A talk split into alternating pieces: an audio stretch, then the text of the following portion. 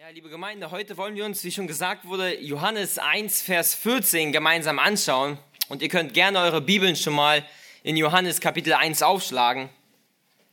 Und ich will euch schon von vornherein Bescheid sagen. Ähm, wir schauen uns heute zwar nur einen einzigen Vers an, aber wir werden sehr, sehr viel in der Bibel ähm, hin und her schlagen, um die ganze Fülle dieses Verses zu sehen. Und deshalb wollte ich euch Bescheid sagen, es gibt eine Präsentation, wenn ihr nicht mitkommt mit den Aufschlagen, die Präsentation ist extra dafür da, damit man die Bibelverse vor Augen hat und mitverfolgen kann, wo wir hin und her gehen. Deshalb lasst uns zusammen Johannes 1, Vers 14 lesen. Den Prolog, den ganzen hat Max ja schon vorgelesen. Wir wollen zusammen explizit Vers 14 angucken. Da heißt es, und das Wort wurde Fleisch und wohnte unter uns. Und wir sahen seine Herrlichkeit, eine Herrlichkeit als des Eingeborenen vom Vater, voller Gnade und Wahrheit. Ich habe die heutige Predigt äh, genannt, das Wort wurde Fleisch. Die vier Worte, die Johannes beschreibt, das Wort wurde Fleisch. Und wir wollen uns den Vers innerhalb von drei Punkten gemeinsam ansehen.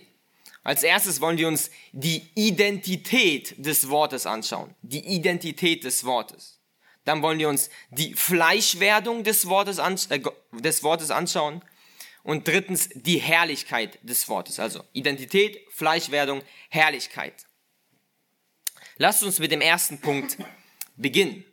Die Identität des Wortes. Die erste Frage, die wir uns stellen müssen, wenn wir jetzt in Vers 14 ankommen, ist, es heißt ja, das Wort wurde Fleisch. Wer ist aber dieses Wort? Nun, die meisten von uns, denen ist es klar, dass das Wort hier Jesus Christus meint. Und ich will euch nur heute auf zwei Verse verweisen, die das nochmal explizit zeigen, dass es tatsächlich Jesus ist. In Johannes 1, Vers 15 redet Johannes der Täufer nämlich davon, dass er von jemandem Zeugnis ablegt, wo er sagt, dieser war es, von dem ich sagte, der nach mir kommt, ist vor mir gewesen, denn er war eher als ich. In Vers 14 spricht Johannes, äh, äh, spricht Johannes der Apostel über das Wort und in Vers 15 redet Johannes der Täufer immer noch über das Wort.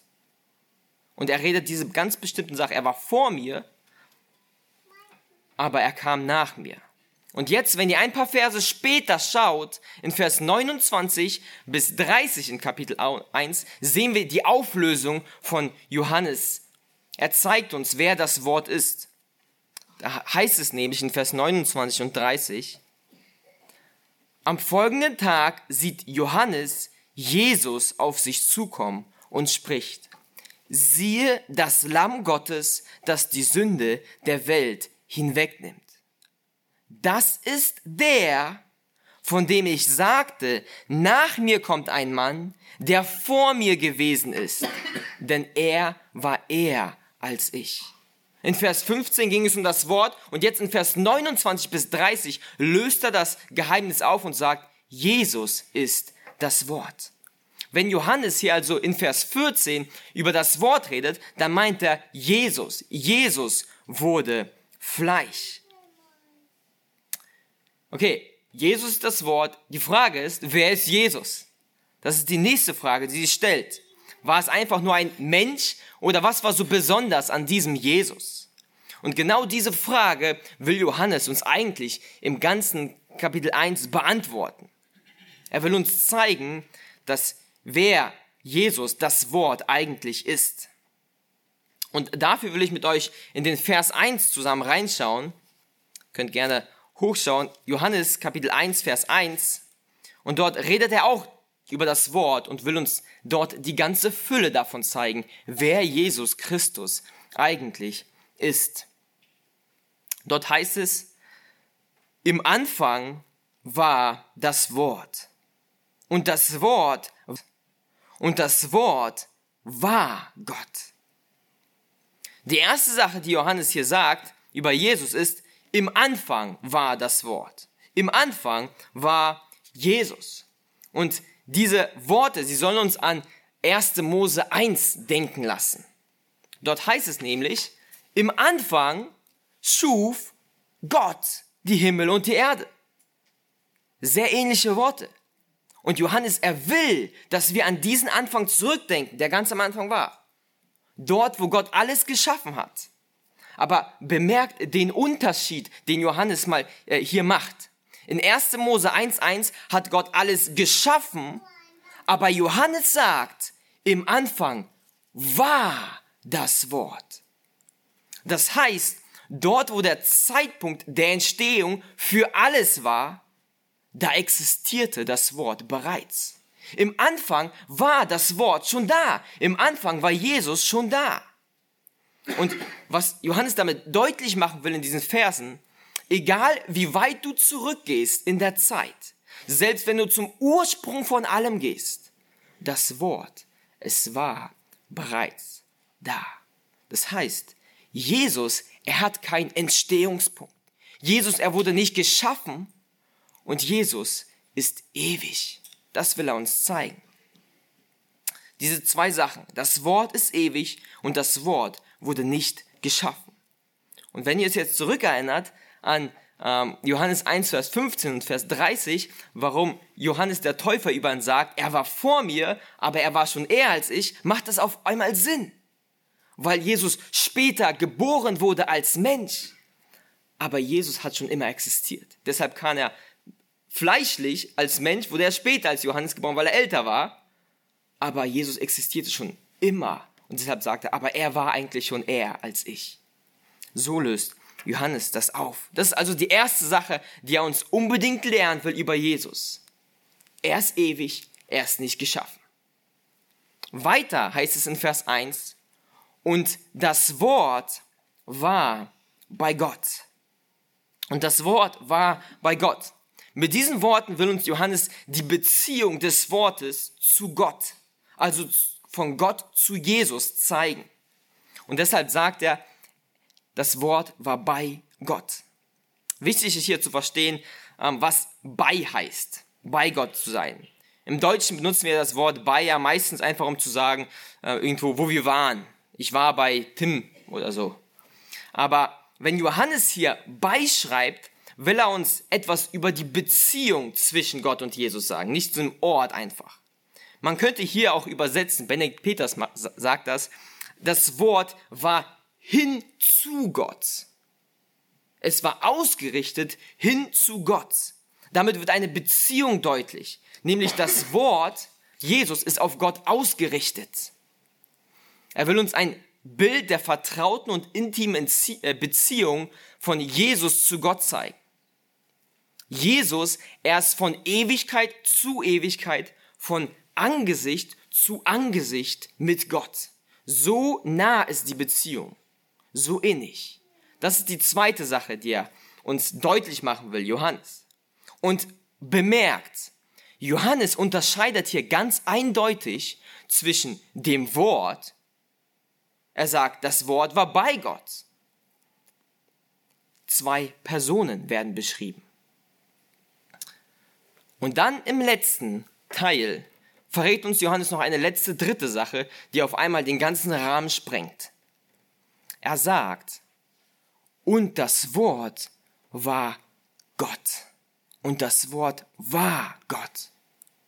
Sofort fällt uns eine Sache auf. Hat Johannes nicht gerade eben gesagt, das Wort war bei Gott? Wie kann es also sein, wie kann er also bei Gott sein und gleichzeitig Gott sein? Widerspricht sich Johannes hier vielleicht? Nein, er tut es nicht. Im Gegenteil, er will genau das zeigen, was er hier sagt. Hier in diesem Vers wird nämlich eine der grundlegendsten Lehren der Bibel gelehrt, gezeigt, nämlich die Lehre der Dreieinigkeit. Die Lehre der Dreieinigkeit. Und damit wir verstehen, was die Lehre der Dreieinigkeit ist in der Bibel, will ich euch eine kurze Definition geben, was Dreieinigkeit überhaupt bedeutet. Das ist so ein Wort, ja, wir glauben daran und viele können es dann nicht erklären, was es heißt. Und ich will uns als Gemeinde ausrüsten, dass wir einfach ein Verständnis bekommen, was das heißt, wenn die Bibel über Dreieinigkeit redet. Erst eine Definition und dann wollen wir schauen, dass die Bibel tatsächlich davon spricht, von Dreieinigkeit. Ich will euch nicht einfach eine Definition geben und sagen, ja, das glaubt ihr, sondern wir wollen aus der Bibel sehen, sie spricht darüber, dass ähm, Gott dreieinig ist. Das ist unser Plan jetzt, um die Identität von Jesus besser zu verstehen. Okay, und vieles äh, von dem Inhalt über Dreieinigkeit habe ich aus dem Buch Die vergessene Dreieinigkeit von Dr. James White. Er hat mir sehr geholfen, die Dreieinigkeit zu verstehen und daher kommt auch die Definition, die ich euch jetzt vorlese. Okay, hier ist die Definition von Dreieinigkeit. In dem einen Wesen, das Gott ist, gibt es von Ewigkeit her drei gleichwertige und zeitgleiche Personen, nämlich den Vater, den Sohn und den Heiligen Geist. Ich lese es nochmal vor. In dem einen Wesen, das Gott ist, gibt es von Ewigkeit her drei gleichwertige und zeitgleiche Personen, nämlich den Vater, den Sohn und den Heiligen Geist. Wichtig hier ist sofort äh, zu sagen, das meint nicht, dass der Vater ein Drittel Gott ist, dass der Sohn ein Drittel Gott ist und der Heilige Geist ein Drittel Gott und da haben sie ein Ganzes. Nein, jede einzelne Person ist vollkommen Gott. Und damit ist auch nicht gemeint, dass wir an drei Götter glauben, sondern daran, dass es nur einen Gott gibt. Das ist das, was ein Wesen aussagt. Der Vater ist nicht der Sohn. Der Sohn ist nicht der Heilige Geist und der Vater ist auch nicht der Heilige Geist.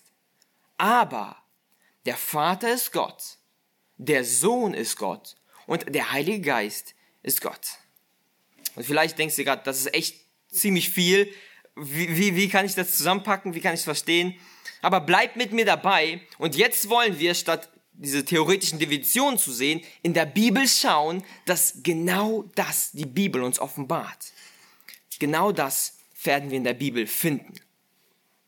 Als erstes will ich euch zeigen, dass davon spricht, dass es nur einen einzigen Gott ist, äh, einen einzigen Gott gibt. Das ist die wichtigste Grundlage. Es gibt nur einen Gott. Und dafür könnt ihr gerne mit mir Jesaja 45 aufschlagen, Verse 5 bis 6. Jesaja 45, Verse 5 bis 6. Dort heißt es,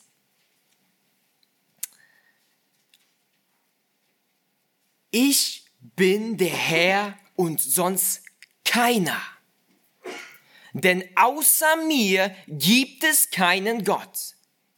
Ich habe dich gegürtet, ohne dass du mich kanntest damit vom Aufgang der Sonne bis zu ihrem Niedergang erkannt werde, dass gar keiner ist außer mir.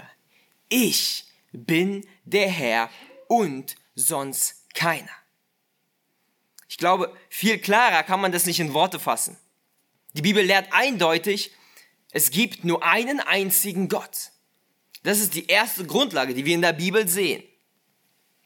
Und jetzt möchte ich mit euch ein paar Verse zusammen durchgehen, ähm, wo wir sehen werden, dass alle drei Personen, das heißt der Vater, der Sohn und der Heilige Geist, als Gott beschrieben werden. Dass gesagt wird, sie sind Gott, jeder von ihnen. Okay? Fangen wir an mit dem Vater. Schaut mit mir dafür in Johannes 4, Vers 21. Johannes 4, Vers 21. Dort heißt es, Jesus spricht zu ihr, Frau, glaube mir, es kommt die Stunde, wo ihr weder auf diesem Berg noch im Jerusalem den Vater anbeten werdet. Kurz zum Hintergrund, wo dieser Vers eintrifft. Hier redet Jesus mit einer samaritischen Frau an einem Jak am Jakobsbrunnen und kurz davor redet Jesus mit, äh, mit ihr, dass er ihr lebendiges Wasser geben kann, sodass sie nie wieder Durst hat. Und dann reden sie weiter und sie kommen an einen Punkt, wo die Frau sagt, dass ihre Väter, das heißt ihre Vorfahren, an diesem Berg angebetet haben. Und in Vers 12 erfahren wir, dass diese Vorfahre von dieser samaritischen Frau sie damit Jakob meint. Und wen hat Jakob angebetet? Er hat den Gott der Bibel angebetet. Und jetzt in Vers 21 spricht Jesus zu ihr, dass sie den, also Gott nicht mehr auf Bergen oder in Jerusalem anbeten werden. Seht ihr das? Gott wird hier als Vater bezeichnet. Gott der Vater. Wir sehen also, die Bibel spricht davon, dass der Vater Gott ist. Als nächstes wollen wir uns ansehen, dass Jesus Gott ist. Dass Jesus Gott ist. Dafür könnt ihr mit mir zum Ende des Johannesevangeliums aufschlagen.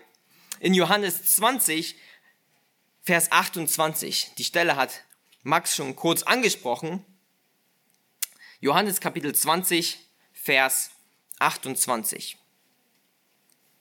Dort heißt es, und Thomas antwortete und sprach zu ihm, mein Herr und mein Gott.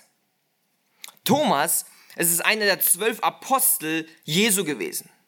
Und er spricht hier direkt zu dem auferstandenen Herrn Jesus Christus und sagt, mein Herr und mein Gott.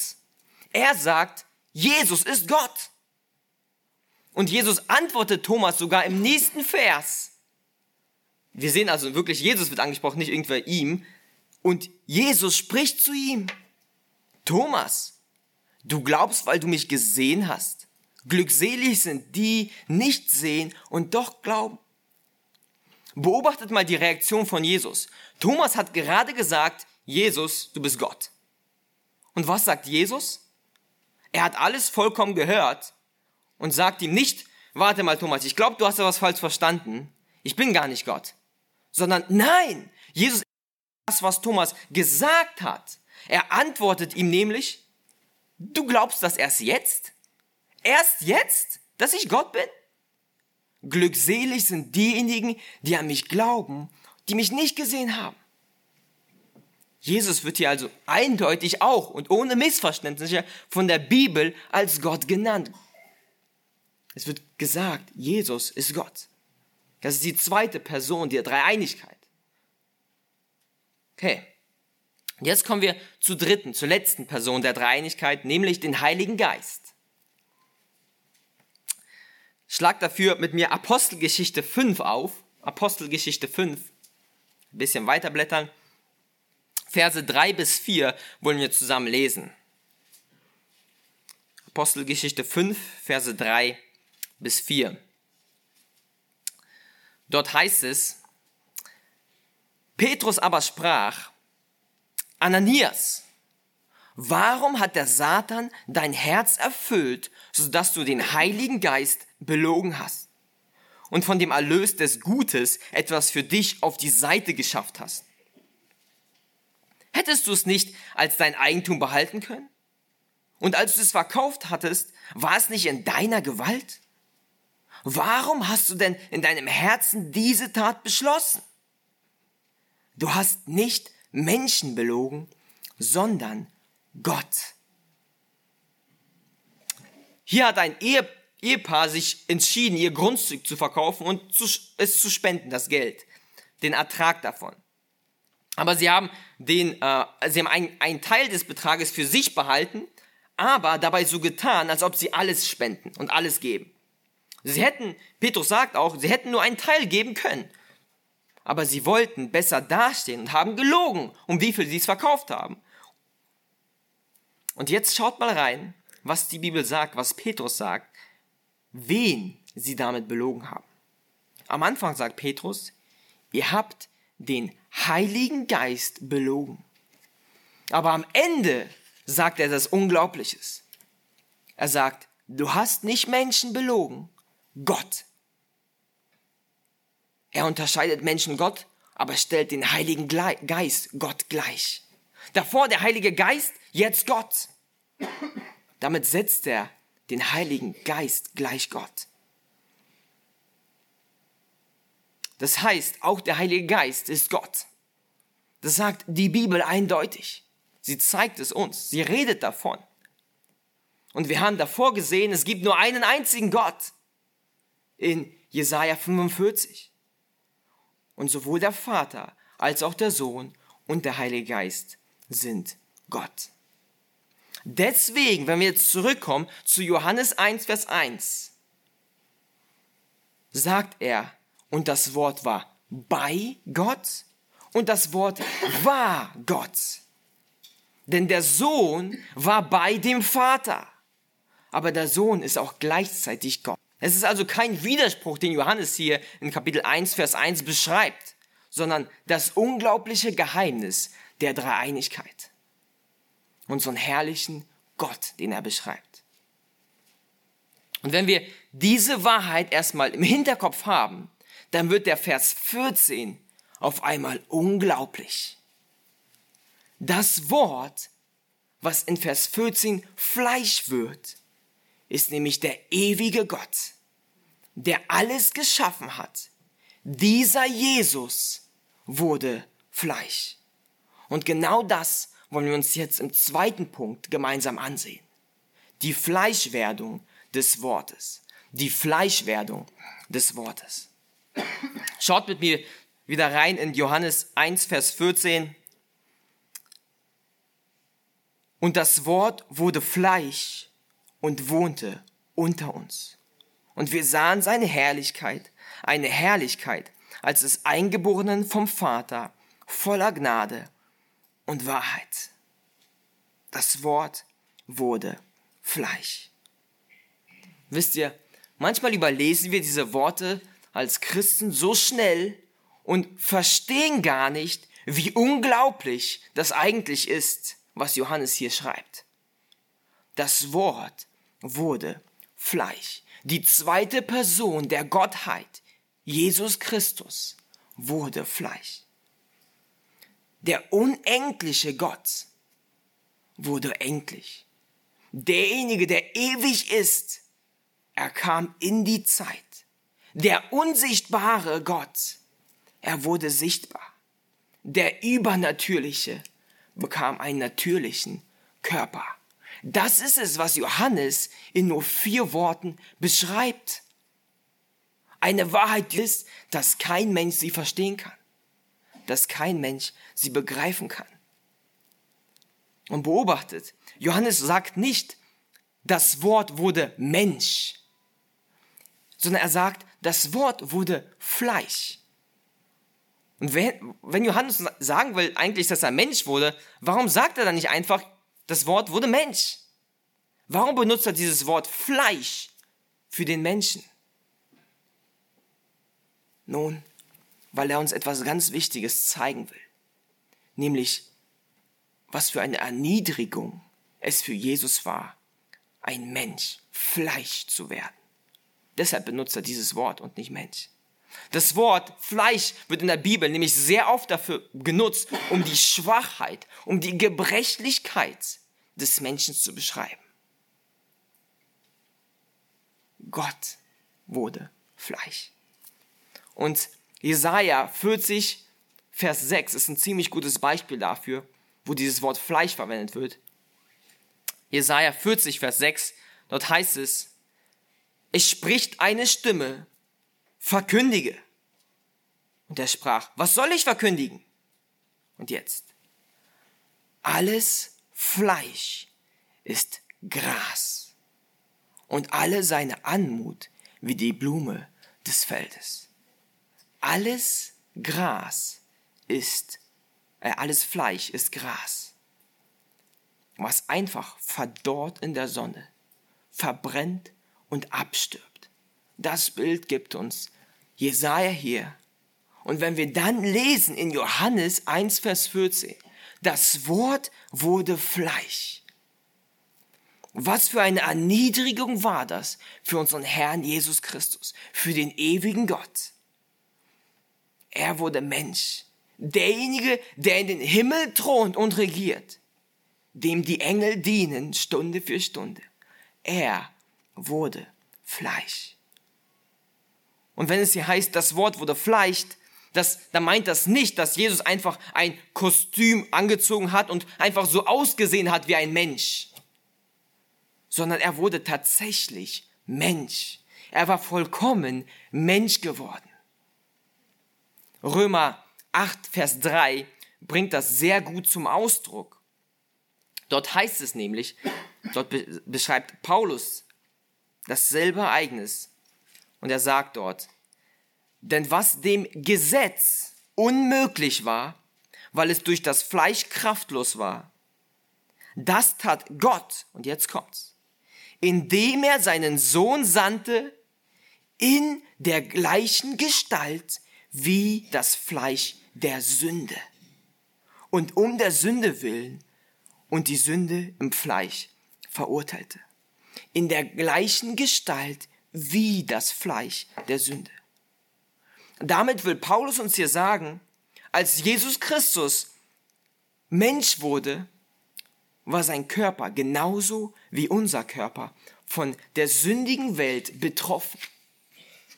Das heißt, Jesus hat dieselben Versuchungen erduldet und erleidet, die wir haben. Er wurde genauso müde, er konnte genauso krank werden wie wir.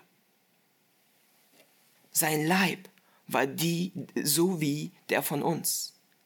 Mit einer einzigen gewaltigen Ausnahme. Er war nämlich sündlos.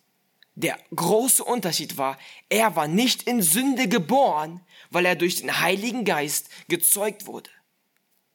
Aber sonst war er genauso Mensch wie wir. Wichtig hierbei ist, Dabei hat Gott, äh, Jesus, nicht seine Gottheit verloren. Es wurde nicht 50-50 aufgeteilt. Das darf man auf keinen Fall falsch verstehen. Er hat es nicht ausgetauscht. Jesus war vollkommen Gott und vollkommen Mensch zugleich. Das ist es, was hier in den kleinen Vers, kleinen Worten steht. Aber das und das Wort wurde Fleisch. Aber Jesus Christus, er wurde nicht einfach nur Mensch, sondern es heißt im Vers weiter, und er wohnte unter uns, unter den Menschen.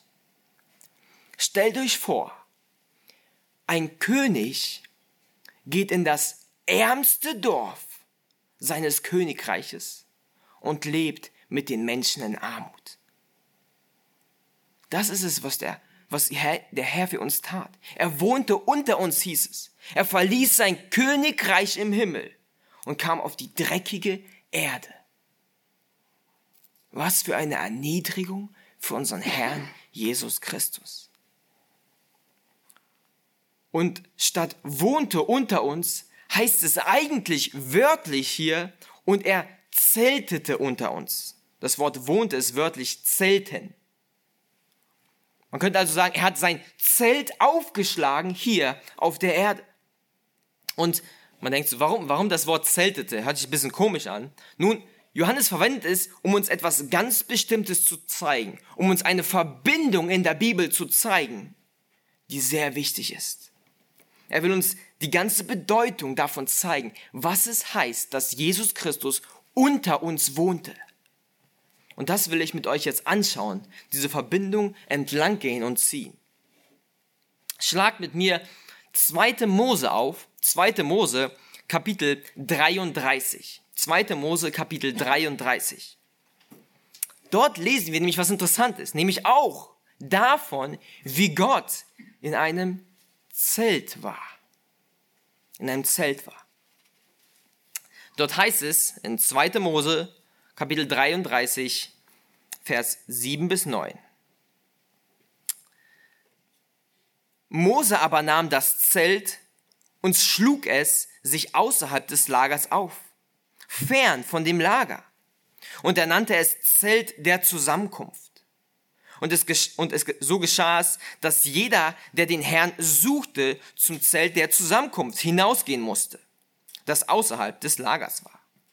Und es geschah, wenn Mose hinausging und dem Zelt, äh, zu dem Zelt, dann stand das ganze Volk auf und jedermann blieb stehen am Eingang seines Zeltes und sah Mose nach, bis er in das Zelt hineingegangen war.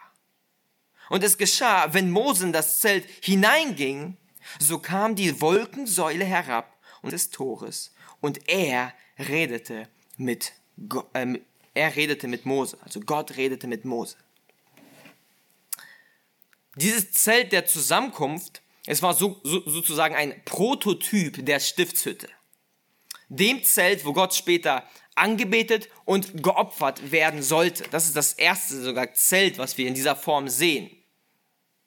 Und wir sehen diese Wolkensäule, die herabkam. Das war Gott, der mit Mose geredet hat, als eine Wolkensäule.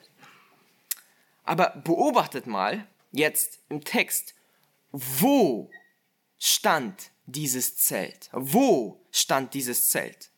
Im Text heißt es, lasst uns mal Vers 7 lesen und achtet mal drauf, wo das Zelt stand. Dort heißt es, Mose aber nahm das Zelt und schlug es sich außerhalb des Lagers auf, fern von dem Lager.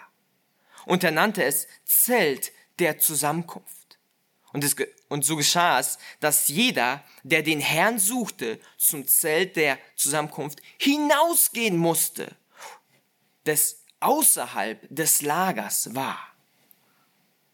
Das Zelt, wo sie Gott finden konnten, war außerhalb des Lagers, weit entfernt.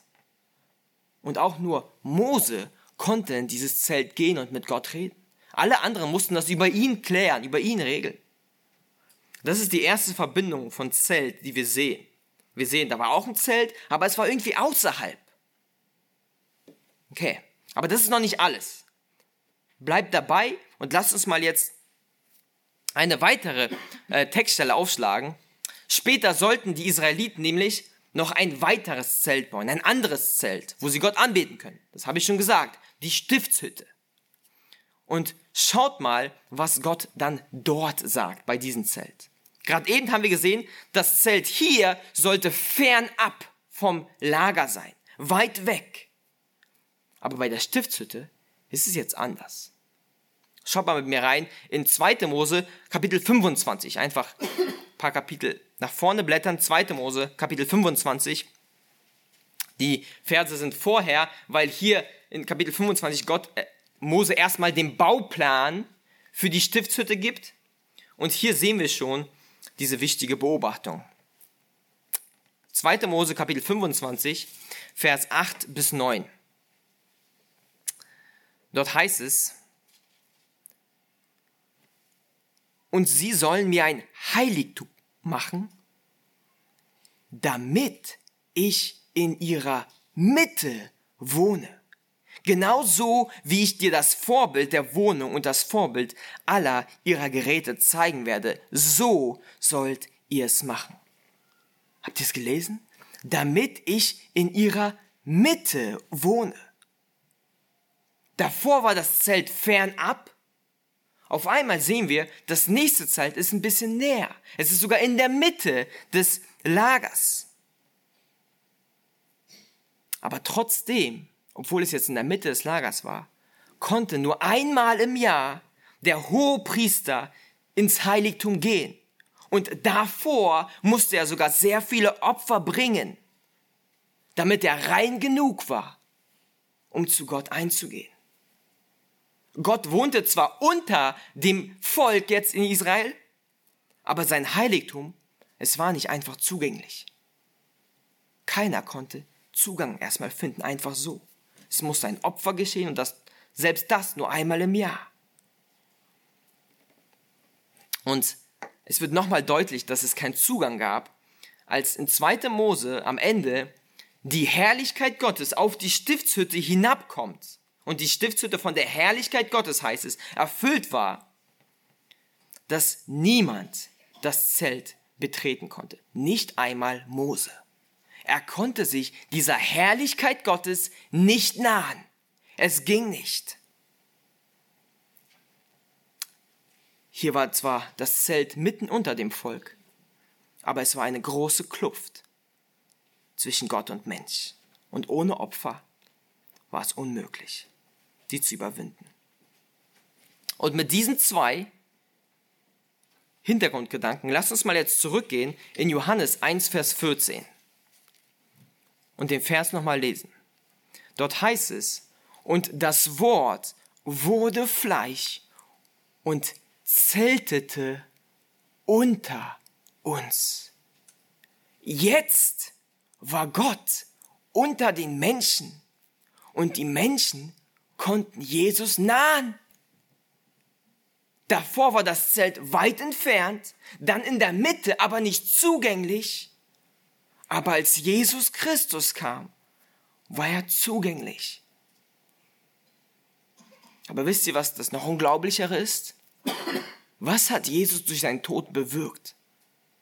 Erinnert ihr euch noch, was passierte, als Jesus starb und sein Geist aufgab? Der Vorhang im Tempel wurde zerrissen. In Matthäus 27, Vers 50 bis 51 heißt es, Jesus aber schrie nochmals mit lauter Stimme und gab den Geist auf. Und siehe, der Vorhang im Tempel riss von oben bis unten entzwei. Und die Erde erbebte und die Felsen spalteten sich.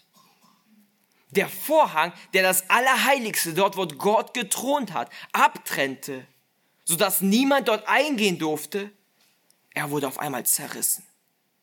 Jesus, er hat das Opfer gebracht, was es uns jetzt erlaubt, durch ihn wieder bei Gott zu sein. Deswegen sind diese Worte, und er zeltete unter uns so unglaublich hier.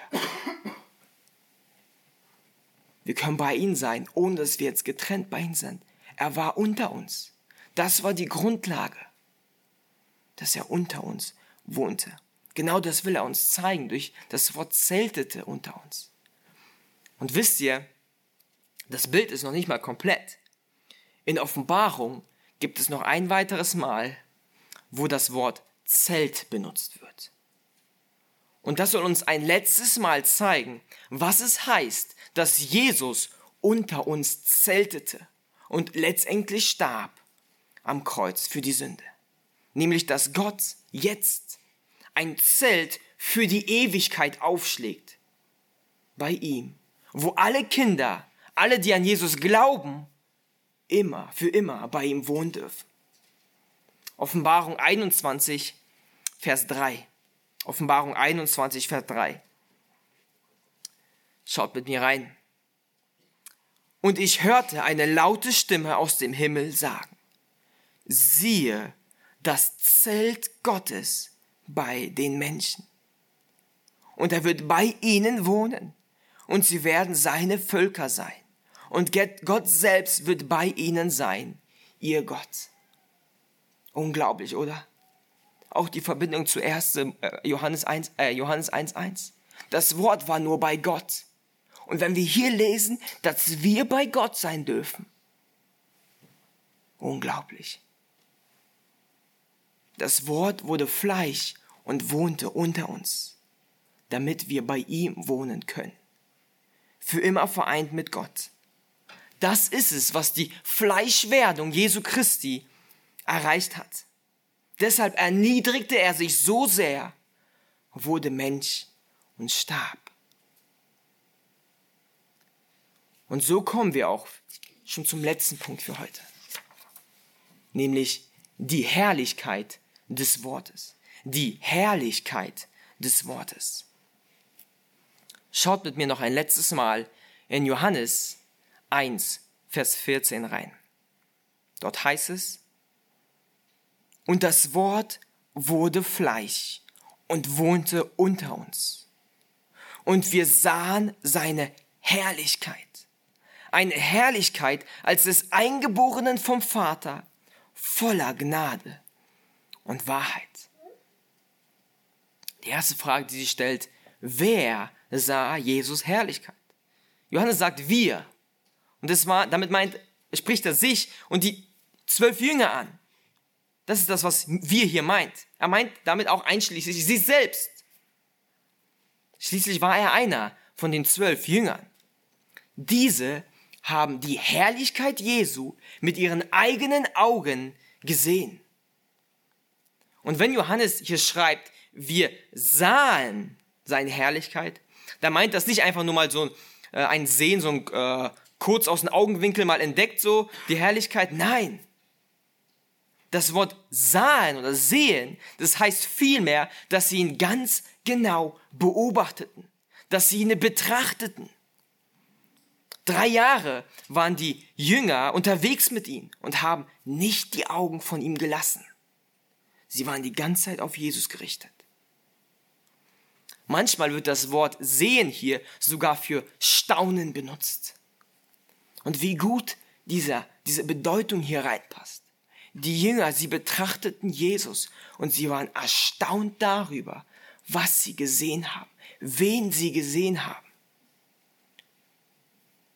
Und was haben sie gesehen?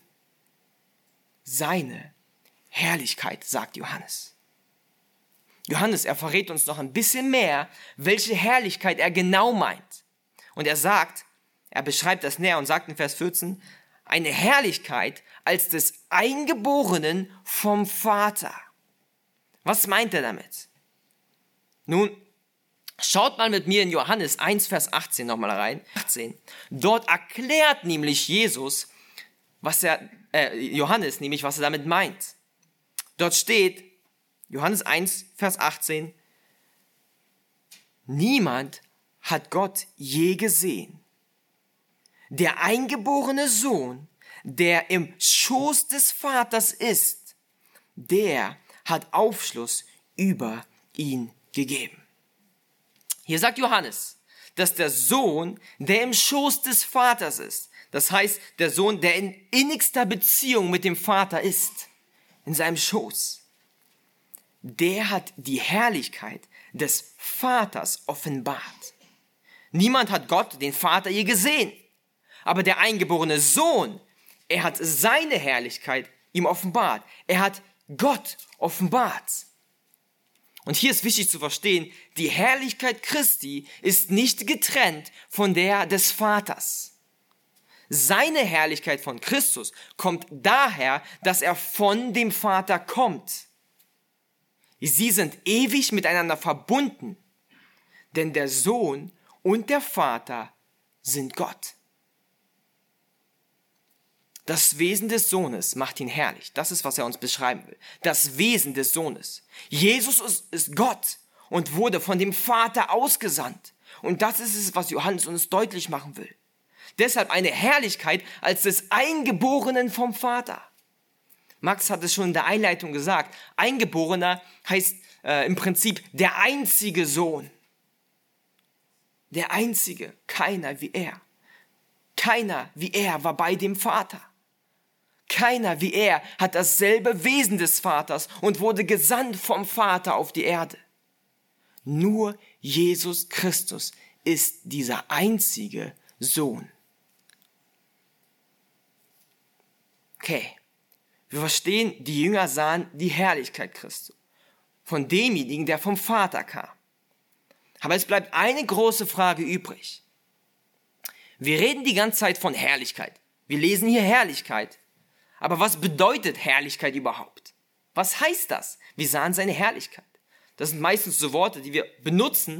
Und wenn man dann fragt, was heißt das überhaupt, kriegen wir dann so eine wackelige Definition hin. Aber was heißt das? Herrlichkeit.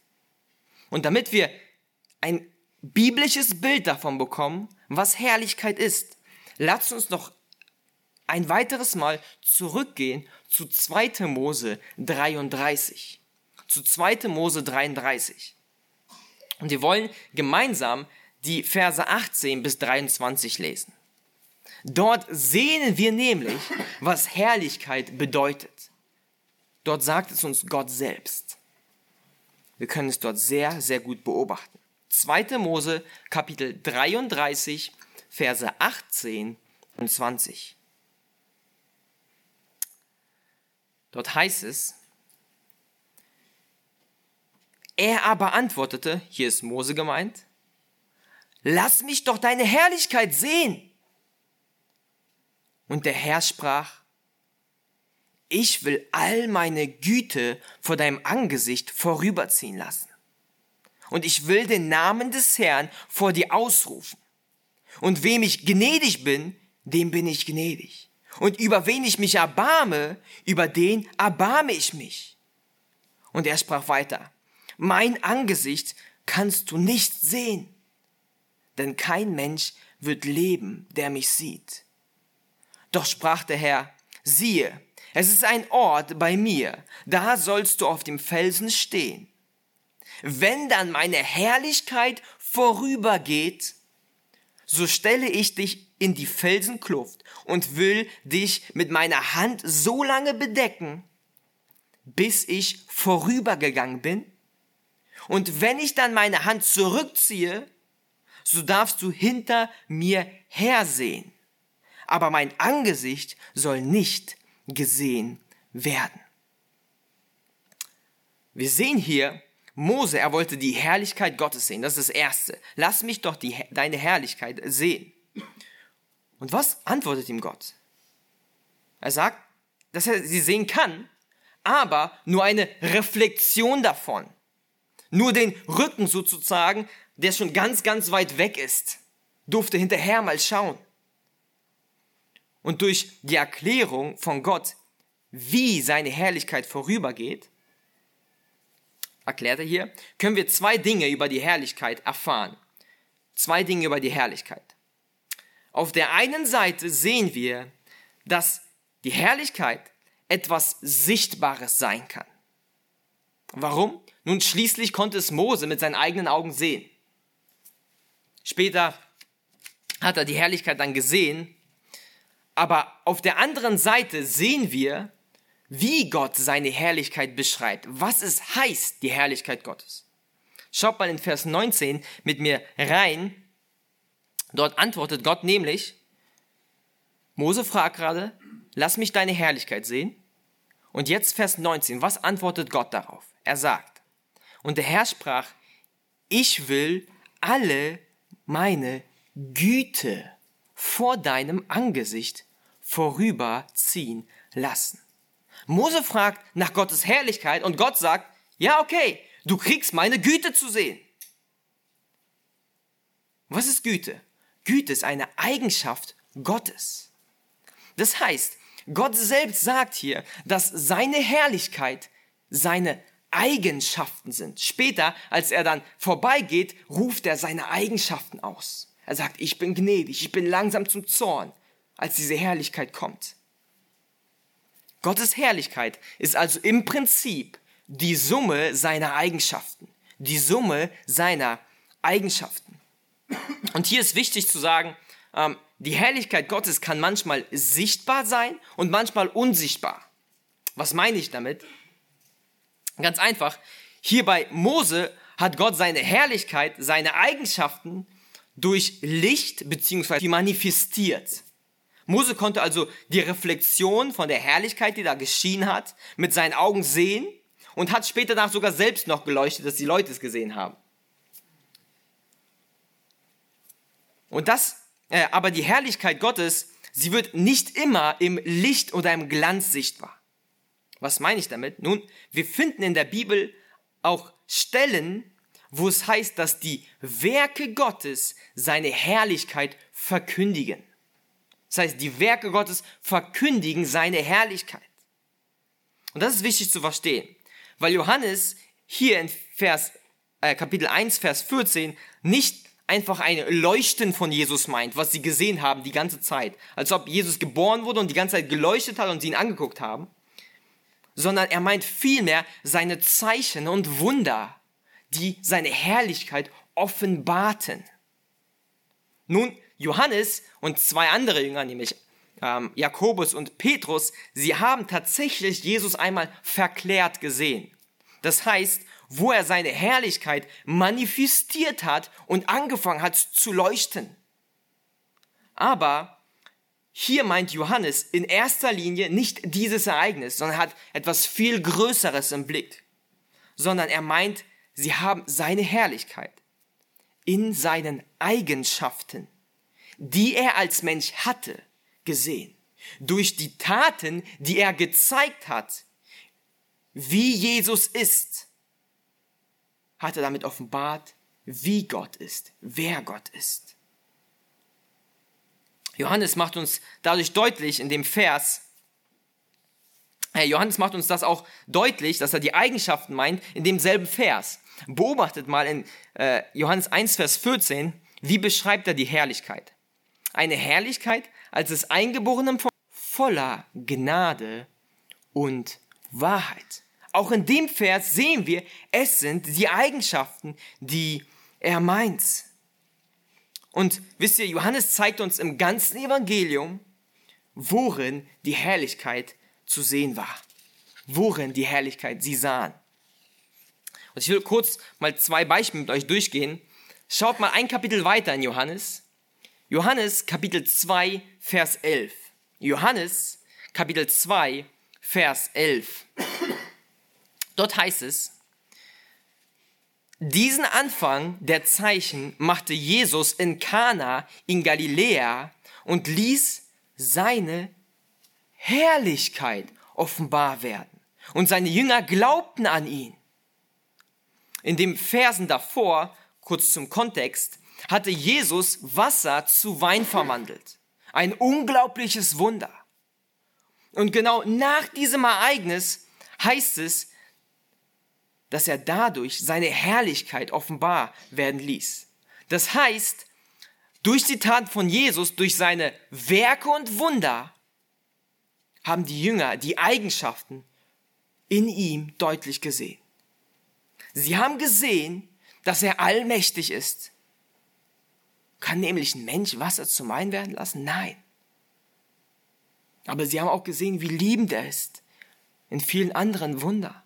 Zum Beispiel, als er sich über die 5000 Mann erbarmte, weil er sie nicht hungrig nach Hause gehen lassen wollte. Er erbarmte sich. Er zeigt seine Eigenschaften und tat wieder ein Wunder darauf, wo er Essen vermehrte. Und sie haben auch seine Herrlichkeit in seiner Heiligkeit gesehen, dass er niemals sündigte, egal mit wem er spricht oder wo er auch ist. Und wisst ihr, eigentlich ist die Aussage von Johannes echt unglaublich, weil Johannes sagt hier, dass er die ganze Zeit bei Jesus war und alles gesehen hat, was er tat. Und was hat er gesehen? Nur Herrlichkeit. Nur Herrlichkeit. Was meine ich damit? Nun, normalerweise sehen die Leute, die am nächsten sind, deine Fehler am meisten. Ganz klar und deutlich, am meisten. Aber bei Jesus gab es nichts außer die Herrlichkeit zu sehen. Außer seine Herrlichkeit. Wow, oder? Die ganze Zeit mit ihm und nur seine Herrlichkeit. Nichts anderes. Als Lazarus aus den Toten, äh, als Jesus Lazarus aus den Toten auferweckt hat, zeigte er auch seine Herrlichkeit. In Johannes Kapitel 11, Vers 4 greift Johannes dieses Thema der Herrlichkeit wieder auf. Und er sagt in Johannes 11, Vers 4, als Jesus es hörte, sprach er, diese Krankheit ist nicht zum Tode, sondern zur Verherrlichung Gottes, damit der Sohn Gottes dadurch verherrlicht wird. Jesus, er hatte auch Macht über den Tod und über das Leben. Und so zeigt er seine Herrlichkeit wer er war, nämlich Gott. Aber das Ereignis, wo Jesus Christus seine Herrlichkeit am meisten manifestierte, offenbarte, dort wo die Herrlichkeit Christi am deutlichsten wurde, ist beim Kreuz und seiner Auferstehung. In Johannes 13, Vers 31 spielt Jesus genau darauf an. Schaut mal mit mir rein. Johannes 13, Vers 31. Und haltet noch ein wenig durch, wir sind schon fast fertig. Johannes 13, Kapitel, äh, Kapitel 13, Vers 31. Dort heißt es, als er, damit ist Judas, der Verräter gemeint, nun hinausgegangen war, sprach Jesus, jetzt ist der Sohn des Menschen verherrlicht und Gott ist verherrlicht durch ihn. Hier sitzt Jesus gerade mit seinen Jüngern beim letzten Passam-Tisch zusammen. Und Judas ging gerade einen Vers davor nach draußen, um Jesus zu verraten. Und direkt danach sagt Jesus, jetzt ist der Sohn des Menschen verherrlicht. Warum sagt er das?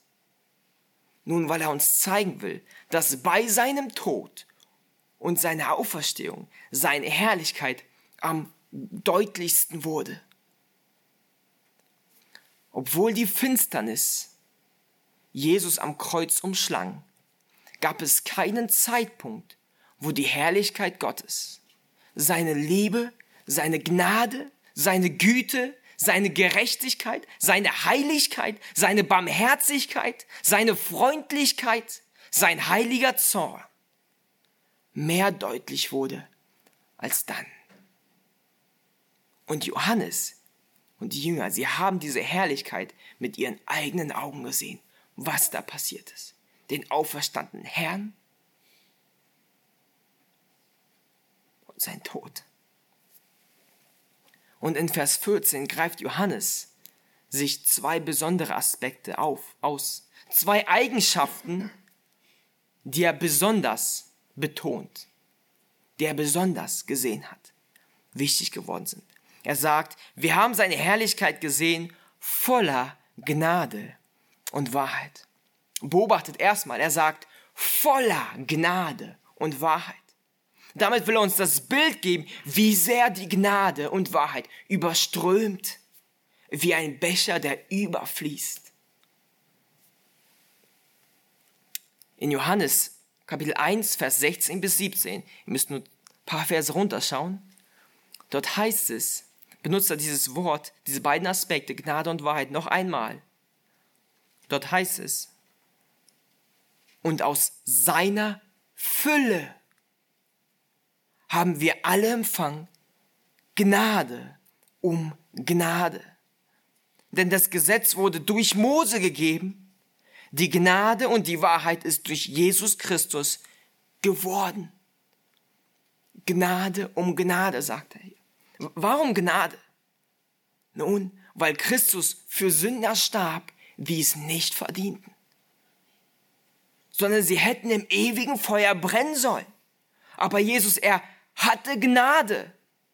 Seine Herrlichkeit zeigte sich in seiner Gnade, weil er kam, um Menschen zu retten. Deshalb wurde das Wort Fleisch. Und in Vers 17 vergleicht Jesus nochmal die zwei, äh, Johannes nochmal die zwei Zeitalter. Als Moses war und einmal als Jesus Christus kam beobachtet. Bei Mose war das Gesetz. Mose, er war nicht der Urheber des Gesetzes, sondern er hat das Gesetz, durch ihn wurde es gegeben. Er war der Mittler, der es vermittelt hat. Gott hat ihn es gegeben und er hat es weitergegeben ans Volk. Und was macht das Gesetz? Es verdammt Menschen. Das ist es, was es macht. Das Gesetz, es kann keinen Menschen retten. Die Gebote Gottes kann kein Mensch halten. Das Gesetz, es zeigt vielmehr unsere Sündhaftigkeit. Es offenbart jeden Dreck, der in uns drin ist. Aber, das war damals. Und jetzt schaut mal, als Jesus Christus kam und die Wahrheit geworden. Geworden. In Jesus Christus selbst kam Gnade und Wahrheit Gottes zu uns. Es war Gnade, weil er unverdient rettet. Und Wahrheit, weil er uns die Wahrheit über Gott offenbart. Die Wahrheit über den Menschen und die Wahrheit, wie man äh, gerettet wird. Das ist die Herrlichkeit, die die Jünger gesehen haben. Voller Gnade und Wahrheit. Wir haben uns heute sehr viele Verse angeschaut. Wir sind sehr hin und her gesprungen, ähm, haben uns viel angeguckt. Aber alles, was wir getan haben, ist nutzlos, wenn diese Worte aus Johannes 1, Vers 14 nicht angewendet werden in unserem Leben. Und deshalb will ich euch mit euch jetzt Zeit nehmen, um Anwendungen für unser Leben zu machen, um diese Wahrheiten in unserem Herzen zu verarbeiten und anzuwenden. Lasst uns dafür noch Zeit nehmen. Die erste Anwendung, die ich euch mitgeben will, ist, erfreue dich an der Herrlichkeit Christi. Erfreue dich an der Herrlichkeit Christi. Wisst ihr, Weihnachten ist eine besondere Zeit, wo wir uns an der Herrlichkeit von Jesu kommen erfreuen dürfen. Es ist wirklich eine Zeit der Freude für uns Christen. Johannes, er war einfach erstaunt darüber, als er die Herrlichkeit Christi sehen durfte. Und genau das sollte unsere Reaktion sein, wenn wir Johannes 1, Vers 14 lesen. Wir Christen, wir haben nämlich das unglaubliche Privileg, die Herrlichkeit Christi auch zu sehen. Wisst ihr, nur Christen können die Herrlichkeit Christi sehen. Für alle Ungläubigen ist Jesus nichts weiter, Mensch. Sie sehen nichts Schönes in ihm, nichts Herrliches. Sie sehen in ihm nicht den Eingeborenen des Vaters. Und auch wenn wir Christen Jesu Herrlichkeit nicht mit unseren physischen Augen sehen oder gesehen haben, so hat uns Gott durch seine Rettung die geistlichen Augen geöffnet, damit wir seine Herrlichkeit sehen können, damit wir uns in ihr freuen können. Und deshalb, o oh Christ, erinnere dich an die Herrlichkeit, die du in Christus siehst. Wann war das letzte Mal, dass du im Wort Gottes gelesen hast und einfach überwältigt warst von der Liebe Gottes? Wann war das letzte Mal, dass du über Christus intensiv nachgedacht hast? Darüber nachgedacht hast, welche Ausmaße sein Kommen eigentlich hatte? Was es bedeutet, dass das Wort Fleisch wurde? Jesus, der ewige Gott, wurde Fleisch. Was für eine Erniedrigung. Er lebte unter Menschen. Was für eine Erniedrigung. Wann hat dich deine Seele das letzte Mal so sehr an der Gnade und Wahrheit Christi erfreut? Wann war sie gefüllt mit Staunen und Freude, dass du deine Tränen nicht zurückhalten konntest vor Christi Herrlichkeit? Erfreue dich an der Herrlichkeit Christi. Er hat sie uns seinem Wort offenbart und bekannt gemacht. Und wisst ihr, Jesus, er kann es kaum erwarten, uns seine volle Herrlichkeit zu zeigen. In Johannes 17, Vers 24, Johannes 17, Vers 24, betet Jesus zum Vater und schaut mal auf sein Gebet. Er sagt, Vater, ich will, dass wo ich bin, auch die bei mir sein, die du mir gegeben hast, damit sie meine Herrlichkeit sehen, die du mir gegeben hast. Denn du hast mich geliebt vor Grundlegung der Welt. Jesus, er erwartet mit großer Freude, und seine vollkommene Herrlichkeit zu offenbaren. Wartest du mit Sehnsucht, diese Herrlichkeit zu sehen? Erfreust du dich täglich an seiner Herrlichkeit, weil du es nicht abwarten kannst, in voller Pracht zu sehen? Wie ein Kind, das die Tage runterzählt, bis es Geburtstag hat. Zählst du die Tage, bis zur Herrlichkeit mit Christus? Erfreust du dich Tag für Tag an seiner Herrlichkeit? Nimm dir Zeit, diese unglaubliche Herrlichkeit bewusst zu machen. Nimm dir Zeit diese Woche, Nimm dir Zeit, heute darüber nachzudenken. Und erfreue dich wirklich an der Herrlichkeit Christi.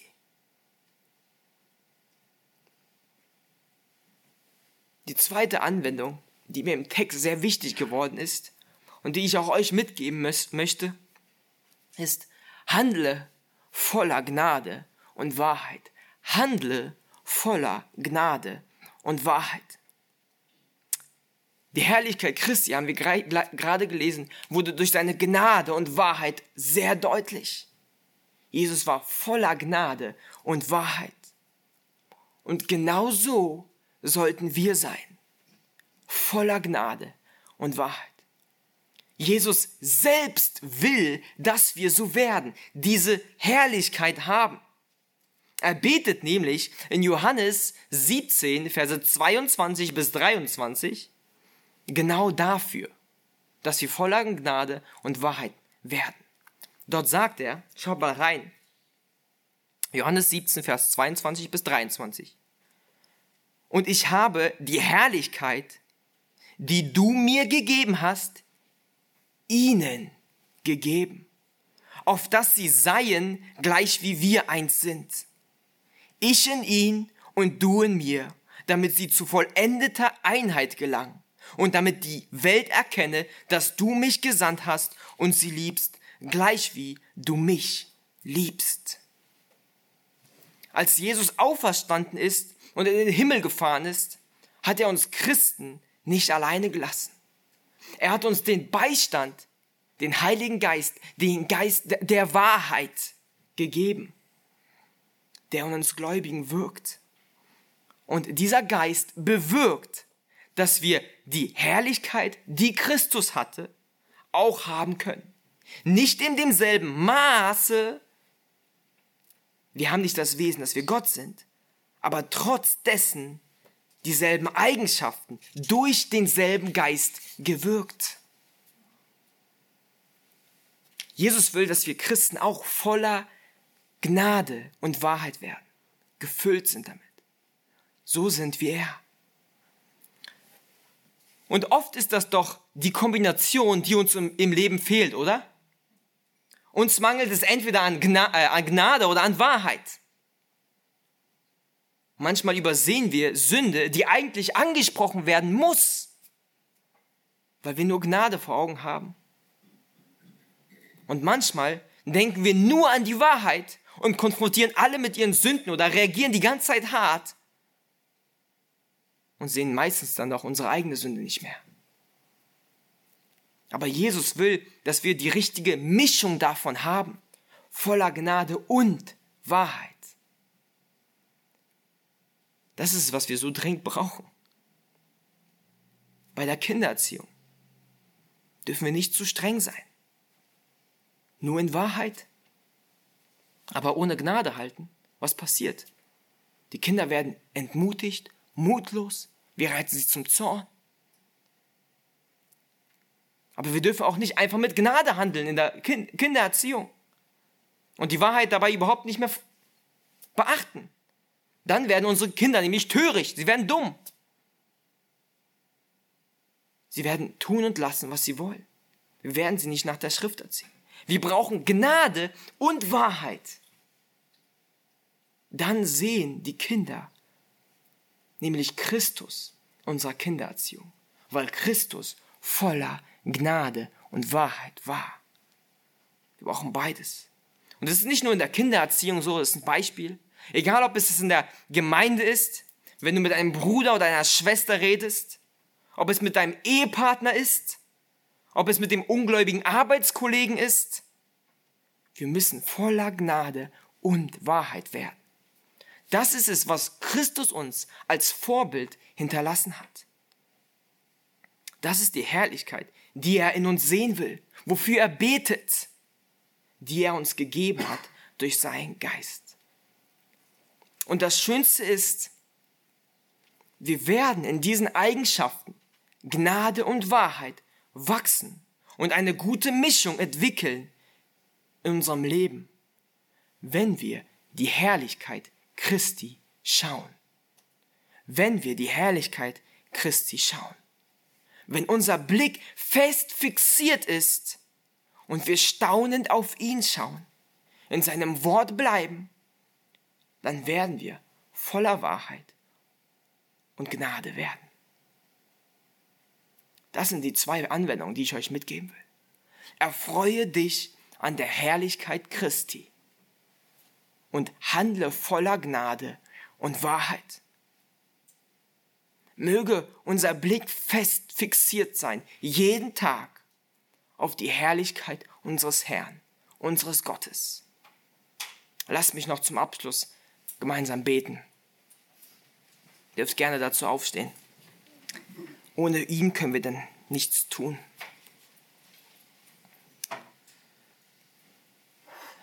Herr, danke für diese gewaltige Ladung an Wahrheit, die wir einfach sehen durften, erkennen durften in deinem Wort. Danke, dass du uns deine Herrlichkeit offenbart hast, dass wir sie sehen dürfen in deinem Sohn. Danke, dass du am Kreuz hingst und Sünde auf dich nahmst. Danke, dass du auferstanden bist und dass du jetzt in Herrlichkeit glänzt. Herr, wir freuen uns so sehr, dich zu sehen in Ewigkeit. In glänzender Herrlichkeit wollen wir dich betrachten. Und auch jetzt schon wollen wir lernen, mehr und mehr auf deine Herrlichkeit zu schauen. Bitte hilf uns durch deinen Geist, erneuere uns Tag und Tag. Lass uns in deinem Wort bleiben, im Gebet bleiben, im Nachsinnen darüber und deine Herrlichkeit fest fixiert haben, auf sie schauen und warten, bis du kommst. Sei du verherrlicht und lass auch heute alles zu deiner Herrlichkeit passieren.